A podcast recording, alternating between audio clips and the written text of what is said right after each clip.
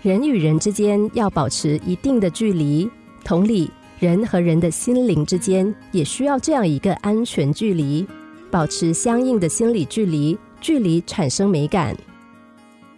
拿破仑曾经横扫欧洲，使到整个西方进入了一个新的时代，被黑格尔誉为是骑在马背上的世界精神，是法国人的骄傲。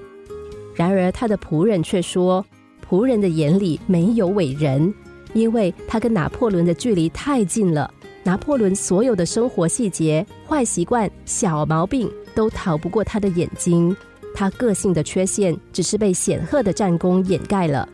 褪去了英雄的光环，拿破仑跟所有平凡人一样，早上起来不刷牙的时候会口臭，衣服穿久了不洗一样会散发难闻的气味。想想看，像太阳般接受人们膜拜的拿破仑，能够容忍这些糗事被人发现吗？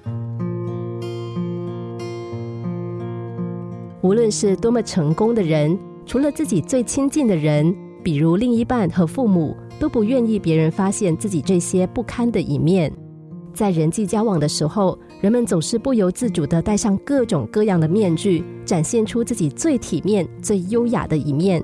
也正是因为如此，总是看到伴侣最真实一面的夫妻关系，有时候反而很脆弱。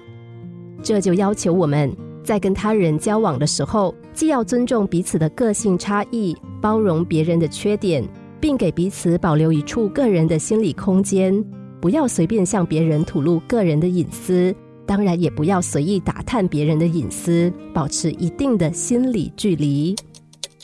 心灵小故事，星期一至五晚上九点四十分首播，十一点四十分重播。重温 Podcast，上网 U F M 一零零三 t S G。